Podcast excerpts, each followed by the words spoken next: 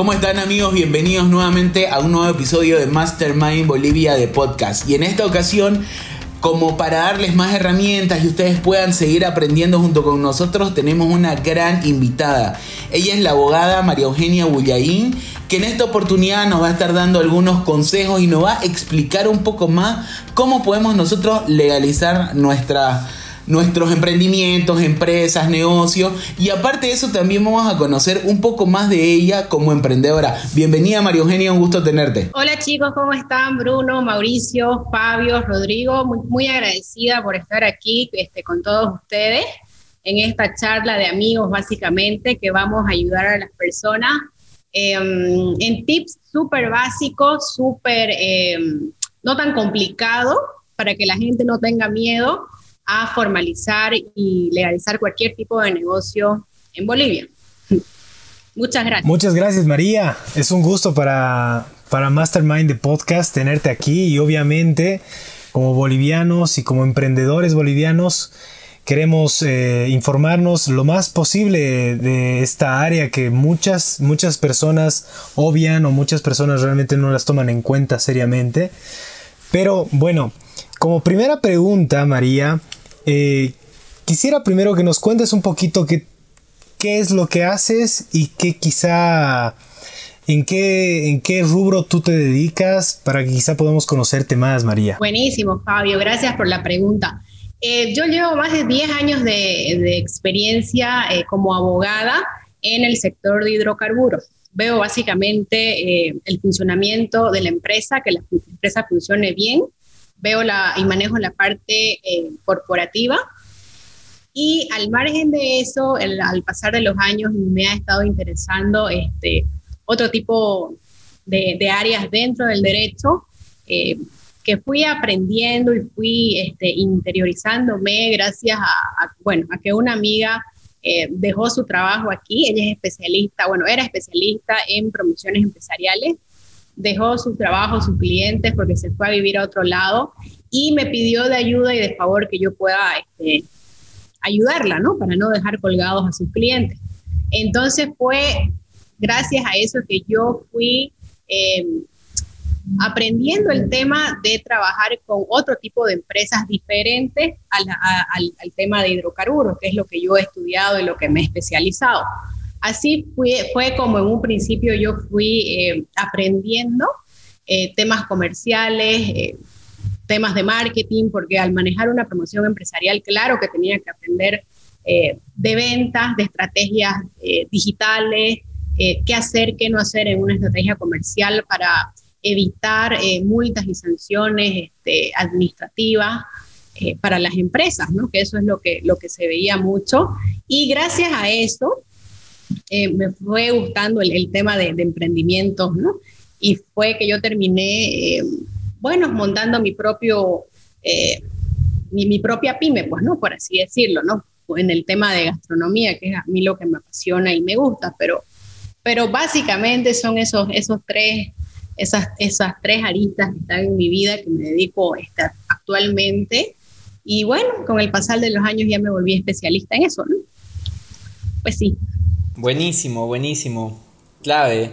De hecho, el derecho para mí ha sido algo eh, en general muy desconocido. Yo soy peruano y lo ha sido desconocido allá en Perú, ha sido más desconocido estando acá en Bolivia. Pero algo que sí me ha quedado claro siempre es la importancia de, de, que cuando montas una empresa, y de hecho lo tenía claro desde que inicié hace un poco más de 11 años como emprendedor, la importancia de formalizar, tu, así sea tu pequeño emprendimiento.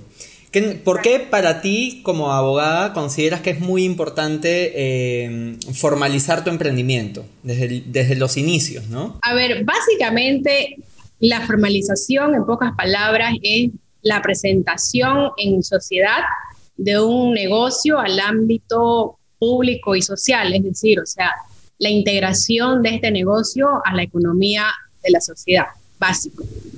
Aparte de ser una obligación obviamente legal, porque todos eh, vivimos bajo normas legales, pues no, es una forma de construir y aportar al crecimiento este, del país en el cual vivimos, o sea, principalmente eh, hasta para dar fuentes de, trabajo que puedan surgir de este negocio que hace que la economía vaya girando y se mantenga en movimiento y crecimiento y así aportar y desarrollar al país, ¿no? Son, son cuestiones básicas. Y al formalizar un negocio también puede, ser, pues no, sujeto de crédito. O sea, empezás efectivamente desde cero, pero ningún, cuando necesitas plata, ningún banco te va a prestar dinero si no, tenés, si no sos una empresa formal, ya sea de una persona, 25 o 100 trabajadores o cualquier tipo comercial, sí o sí tenés que ser este, una empresa pues, formal, ¿no? Básicamente es, eso. Excelente, María Eugenia. La verdad que a mí me interesan eh, dos puntos, ¿no? El tema de el que decías de formalizar para presentarse a la sociedad, por así decirlo, y mover la economía en sí. Y el otro que me interesa bastante es el tema de los créditos, porque en lo que yo me dedico, bueno, tengo muchos clientes que son informales, pero yendo a lo primero, me gustaría saber en la coyuntura actual y los últimos 8 meses, 10 meses que hemos, que hemos vivido, si se ha incrementado eh, las nuevas pymes formales establecidas, ¿no? Hemos visto que muchas personas han sacado nuevos emprendimientos de, mucha variedad o se ha incrementado la informalidad o las personas que eran informales decidieron ya de una vez eh, formalizar. No sé, ¿cómo lo viste vos ya que sos la experta? Básicamente, desde mi experiencia, lo que yo puedo hablar, les doy un ejemplo. En el tema, por ejemplo, de los delivery Ustedes saben que con esto del COVID, mucha gente eh, abrió sus pequeños, grandes negocios de comida, porque obviamente es lo que más ha dado en, esta época de pandemia, vender frutas, eh, verduras, todo lo que tenga que ver con el tema del mantenimiento de una casa, de una familia. Y lo que yo he notado y que me ha gustado y que he incluso felicitado a, los agentes comerciales de las diferentes plataformas eh, no, no voy a dar el nombre, pero todos ya, ya sabemos, tantas plataformas de delivery que hay, es que ellos eh, han empezado a exigir eh, la inscripción a impuestos nacionales. No importa el régimen que uno tenga, puede ser régimen simplificado o el, mismo régimen general, ¿no? que, que hay, hay, muchos tipos societarios pero han empezado a solicitarlo. Entonces, esa es una forma de, creo yo, avanzar un poco más a la eh, formalización de los negocios. Y efectivamente existe eh, otro tipo de personas que se han dedicado, pues, no a comercializar eh, ropa, zapatos, que le han buscado ese nicho de negocio para vender a través de plataformas digitales como Facebook en Marketplace que todavía esa gente pues no tiene, digamos, la capacidad ni la honestidad de ir a inscribirse a, impuestos nacionales porque nadie se lo exige, ¿me entienden?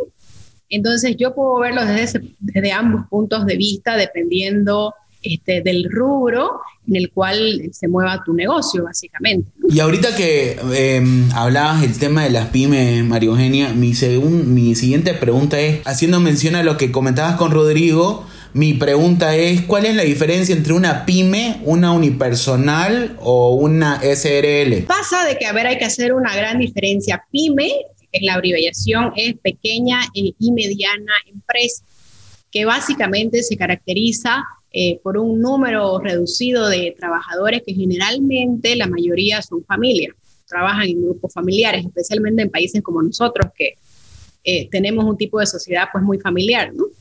Y Em, no sobrepasa, digamos, conceptualmente de más de 10, 15 trabajadores. Eso podría decir yo que es una pyme, pero también una pyme puede ser como yo, por ejemplo, que sí soy una empresa eh, unipersonal, que estoy registrada en impuestos nacionales, que pago mis impuestos.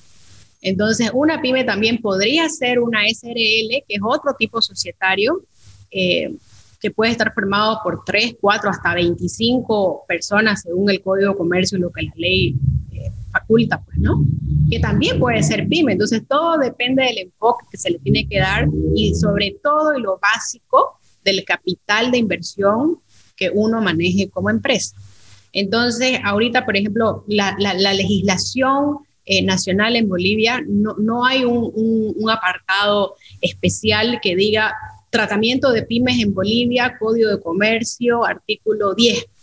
No existe eso, porque nosotros recuérdense que todavía nos manejamos con un código de comercio del año 70 y pico. Entonces, este, todavía seguimos manejando las empresas de acuerdo a, los diferentes tipos societarios eh, que están establecidos en el Código de Comercio. Pero eh, PYME como tal es pequeña y mediana empresa, ¿no? Como ya les dije, que se caracteriza por tener un eh, número reducido de personas que generalmente nacen del núcleo familiar y que no llega a capitales de un millón de dólares, por ejemplo, ¿no? O sea, existen países como Paraguay, Brasil, que tienen un, techo, tienen un, tope de inversión, pero este, la legislación en, Bolivia no, no regula eso específicamente para pymes como tal. Perfecto, María. Tremenda la aclaración. Y, bueno, acordamos eh, tener unas preguntas y el orden va más o menos de, bueno, como joven emprendedor que quiere obviamente legalizar su negocio, ¿Cómo sé el momento exacto en el que debo aperturar eh, la inscripción del padrón nacional del, contribuyente del NIT para poder entrar al, régimen simplificado o obviamente al régimen eh, estándar? ¿Cómo sé como emprendedor en qué momento debo hacer los trámites y todo para poder legalizar mi negocio? Lo comento nuevamente de acuerdo a mi experiencia el, día que yo vi que empresas grandes e importantes empezaban a contactarme para comprar mis productos, ahí es cuando yo me di cuenta de que sí o sí necesitaba este, estar inscrita en, el, en, impuestos nacionales.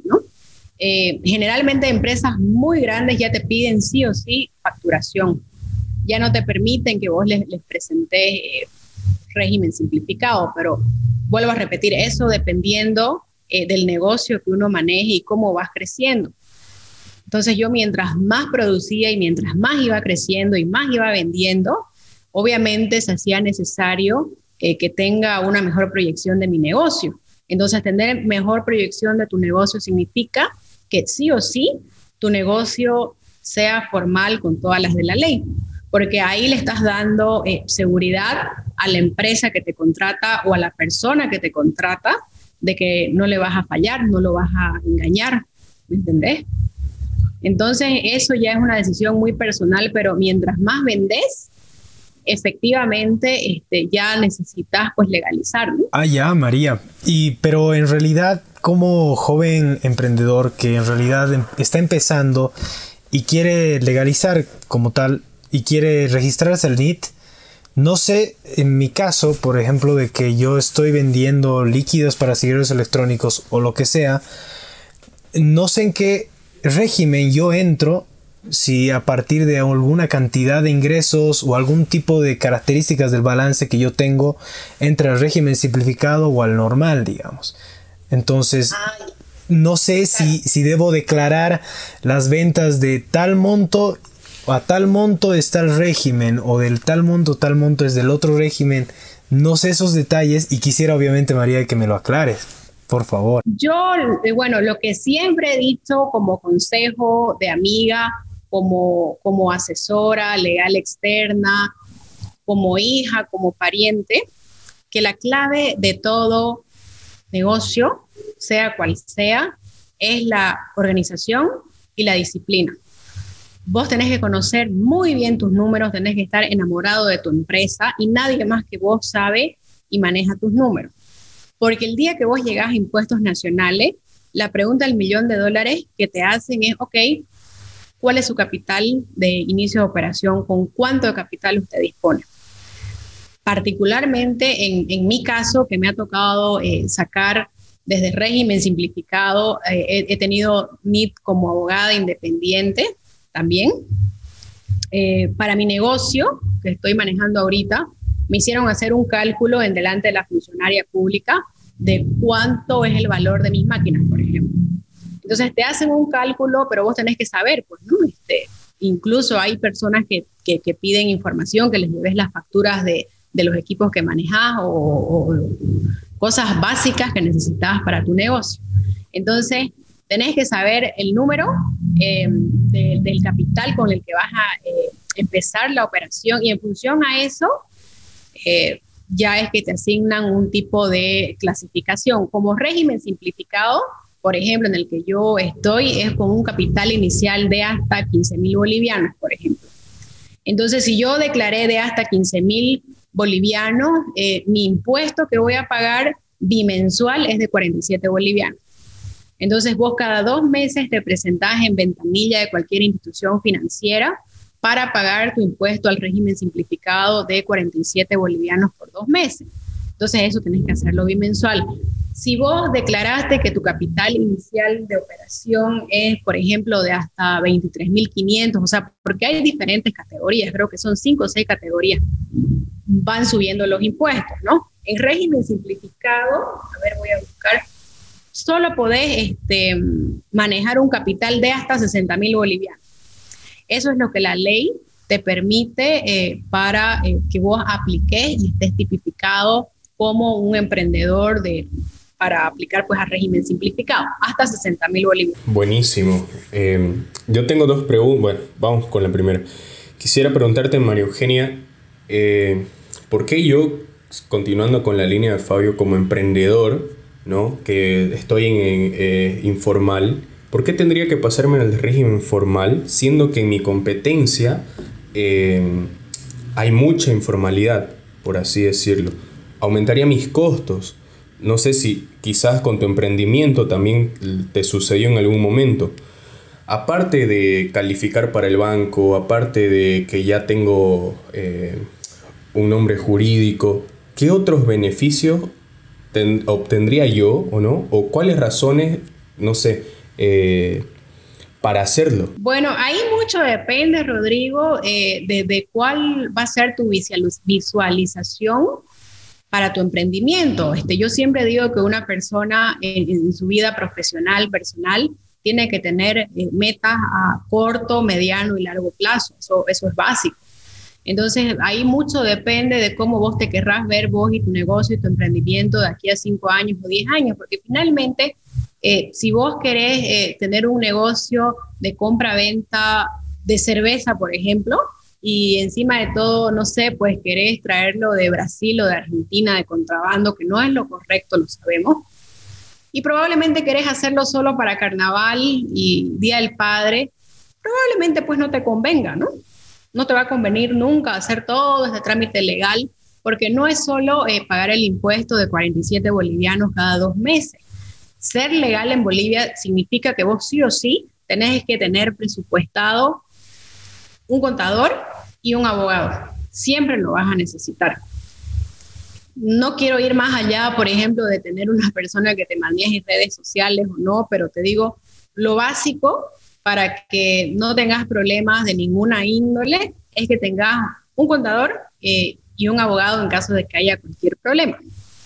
Entonces, lógicamente, ahí está pues el problema, ¿no? De, ver, no sé qué, qué, es lo que te puede, eh, te puede generar más ingresos, lo que le puede convenir a, tu negocio. Yo siempre voy a apostar por, por, por, por hacerlo todo legal, todo en orden, y la formalidad siempre te va a traer cosas buenas, ¿no? A mi parecer, eso es como lo veo, como lo veo yo. Totalmente de acuerdo, eh, María Eugenia. De hecho, yo ya tengo una muy buena contadora, así que me voy a poner en contacto contigo para asesorarme bien en los temas legales de acá en Bolivia, porque y pago como 5 mil soles de impuestos cada mes, o sea, 5 mil bolivianos de impuestos cada mes, es un montón, de repente puedo ajustarme a otro régimen. O sea, es algo que no, que no he pensado. Eso como yo les había... Lo que pasa es que también la clave de todo es informarse y leer un poco, ¿no? o sea, porque la verdad que eh, las oficinas de impuestos nacionales eh, eh, no es que solo sea una oficina y que esté en la central, en la Plaza 24 de septiembre, hay muchas oficinas eh, desconcentrada, eh, que, que, puede uno llegar, preguntar, consultar y atienden de buena manera. Aparte de que ahorita en la plataforma web de información de impuestos está súper buena, está súper didáctica, hay mucha información en redes sociales. Entonces, es cuestión eh, de, de sentarse, leer y básico, buscar un buen asesoramiento. Ahora, en el tema de buscar buen asesoramiento también, no significa que ustedes o, la gente le dejemos todo que lo haga el contador o el abogado. Porque, por ejemplo, en mi experiencia me ha pasado de que la gente, claro, me llama llorando diciendo de que deben a impuestos 50 mil, 100 mil dólares y le van a quitar su casa. Entonces, claro, por eso la gente se asusta y teme eh, pagar impuestos y teme meterse con impuestos, pero es porque, claro, eh, vuelvo a mis palabras del, principio.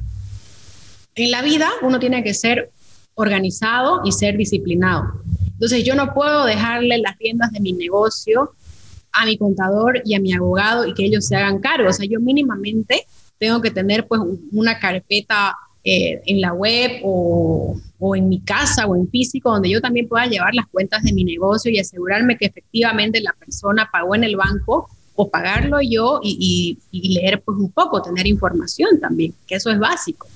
Me ha pasado casos, como les dije, de que, claro, le digo, a ver señora, cálmese, eh, revisemos la información. No, no, no, me dicen que todo lo tiene mi contador o todo lo tiene mi abogado y que ahorita está viviendo en Chechenia. Entonces me dejó colgada. Entonces, hay cosas que no están bien. Entonces, la no echemos la culpa y la responsabilidad ni a impuestos, ni al abogado, eh, ni al contador, cuando nosotros no hemos sido disciplinados ni organizados en nuestro negocio. Son cosas básicas. Es sentido común, nada más. Es sentido común ser organizado, manejar uno mismo sus cuentas. Obviamente el contador es un asesor, de acuerdo. El abogado también debe serlo. Pero uno mismo tiene que conocer su negocio y moverse bien, ¿no? En eso totalmente de acuerdo contigo. Ahora, yo quería preguntarte ya, dándole un giro un poco al tema, ya en tu, en tu posición como emprendedora, ¿cómo has visto el tema del e-commerce para, mm, para mover tu negocio? No, o sea, para mí el e-commerce y las plataformas digitales y todo este tema de, la digitalización en los negocios me parece fantástico. Y, mm, o sea, tuvo que llegar el COVID a nivel mundial para nosotros adelantarnos 10 años a lo que ya están en otros países. Entonces, en mi negocio me ha funcionado bastante porque la mayoría de mis compras y mis clientes eh, los consigo a través de, las plataformas eh, de delivery o, de, ventas por Facebook o Instagram, ¿no? O sea, ese es el negocio del futuro, todo todo lo digital. Entonces, yo estoy feliz porque he visto buenos resultados, buenos índices de venta y claro, las personas como están en modalidad teletrabajo o están en sus casas, eh, paran pegadas al celular todo el día o, y paran buscando qué comprar. Entonces, eso pues me parece fantástico. A mí mi negocio me, le cayó 100 puntos hacer todo eso, ¿no? Porque aparte de que no, no como yo no soy restaurante, eh, no, no tengo, digamos, que recibir a la gente en mi cocina o que quieran venir a ver cómo hago o qué hago. Entonces me cayó, la verdad, 100 puntos todo este tema del e-commerce y las plataformas de venta eh, online. Buenísimo. Mira, yo que, bueno, tengo el gusto de ser amigo tuyo y de trabajar y de nada, conocer tu negocio, he visto cómo empezaste y lo que te has convertido hoy. Hay muchas personas que no saben lo que es la charcutería y eso me encantaría que lo puedas explicar y nos puedas contar qué tipo de productos tenés y dónde te pueden encontrar, em, porque sé que ya no solamente estás aquí en Santa Cruz, sino también ya hay disponibles productos de Bullaín en La Paz, ¿no? Sí, sí, sí. Recientemente, la anterior semana, em, hemos eh, inaugurado un nuevo canal de distribución en la zona sur, en La Paz, em, a través de una, de, una persona, un amigo muy querido, que tiene una tienda muy linda en La Paz, que es como una boutique del churrasco. Eh, y que bueno, me han dado la oportunidad para, para poder eh, hacer y conocer mi, mi, mis, productos en otra ciudad que no sea Santa Cruz. Entonces yo feliz y agradecida por la oportunidad y cabalmente esto se dio gracias a, la, a, las redes sociales, ¿no? que ya toda la información está ahí. Y bueno, esto de la charcuterie, porque es Bullaín Charcuterie, la charcutería es, la, es una rama de la gastronomía que significa el arte de la preservación de la carne. Básicamente es la charcutería o salumería también se le denominan a, tiendas eh, donde, donde venden carne, ya sea carne preservada, eh, carne cruda. Y bueno, eso es algo que a mí me, apasiona. Eh, empecé a estudiarlo por, por un tema,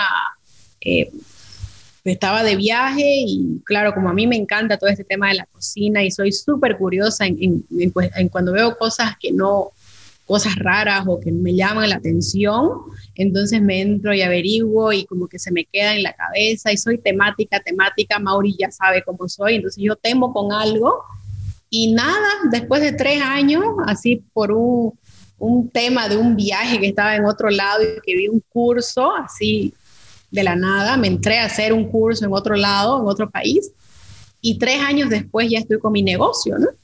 Súper feliz y contenta. Me encantan, me encanta ese tipo de historias porque es una historia cero excusas, ¿no? Tú eres abogada, trabajas dentro del área de hidrocarburos, Aparte eres también asesora externa en, derecho, digamos, empresarial, por decirlo así. Y además tienes un emprendimiento de algo que te apasiona, que te gusta, que, te mueve. Me encantaría que nos cuentes un poco cómo a nivel personal, no tanto desde el lado de la organización, sino desde el lado de la mentalidad, porque todos sabemos que puedes hacer lo que quieras si, si te organizas, ¿no? Pero desde el lado de la mentalidad, ¿qué te impulsó a pesar de tener un trabajo, a pesar de tener un asesorías en tu carrera, salir de la caja que mucha gente tiene de no dedicarse a otra cosa porque estudió tal cosa, porque estudié derecho ya no me dedico a otra cosa, porque estudié ingeniería ya no me dedico a otra cosa. ¿Qué fue lo que te impulsó y también enlazado, cómo te sientes eh, siendo emprendedora también? Ya, básicamente lo que a mí me impulsó a, tener, a ver, enfocarme en otro tipo de negocios que nada tiene que ver con la carrera que yo estudié, que, que, me crié en el tema de abogados, porque también en mi familia mis papás son abogados, mis hermanos son abogados, mis tíos son abogados, hay un bufete de abogados en mi casa. Entonces, que recí con eso, ¿no? Con ese, esa educación desde chica. Pero clave para mí fue rodearme de gente, de amigos, de, jefes, de personas de mi círculo social que son emprendedores, que no, que no se quedaron en el, en el típico trabajo de escritorio de ocho horas de lunes a viernes y que no está mal. O sea, a mí me parece perfecto, hay personas que les gusta eso y está bien, no, no hay problema. Pero yo empecé a rodearme de gente eh, motivada por tener algo más, por tener un, backup en caso que el día de mañana eh, la situación política cambie o me voten del trabajo y no andar con esa zozobra en la vida de, de, depender de un solo puesto de trabajo y de un sueldo, que ustedes saben que en la situación en el país en el que vivimos, eso puede cambiar de un día al otro. Entonces, para mí fue clave rodearme de este tipo de gente tan visionaria, tan emprendedora. Me ha tocado tener y trabajar jefes fantásticos que, que me, me, motivaban a decir, no, es que vos tenés que buscar eh, en qué sos buena y, y, motivarte y salir adelante y tener algo tuyo y propio. Y si lo vas a hacer, pero vas a ser la mejor y vas a estudiar para ser la mejor. Entonces, por eso es que mucha gente me pregunta, no, pero ¿y cómo, cómo pues vos empezaste en, este tema? Es que es tan raro porque, ni, o sea, yo no es que venda, no sé, pues, ¿no? No es que me especialicé en paella o que me especialicé en comida típica. O sea, busqué algo tan raro, tan extraño y peor que ver a una mujer metida en esto no, no, es, muy, no es muy común.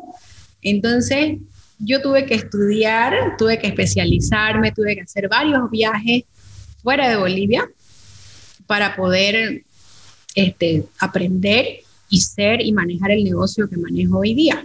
Porque no se trata únicamente de, tener un negocio y hacerlo como que, eh, y hacerlo porque ya, sino que también yo siempre digo que uno cuando vende un servicio o, o, producto tiene que ser pues responsable. Entonces mínimamente vos tenés que garantizarle al tercero de que no se va a intoxicar que no se va a enfermar, que la persona celíaca puede comer el producto porque no tiene gluten. Entonces, es, mucha información que uno tiene que saber manejar y aprender para vos generarle a tu cliente eh, la confianza para que compre tu producto.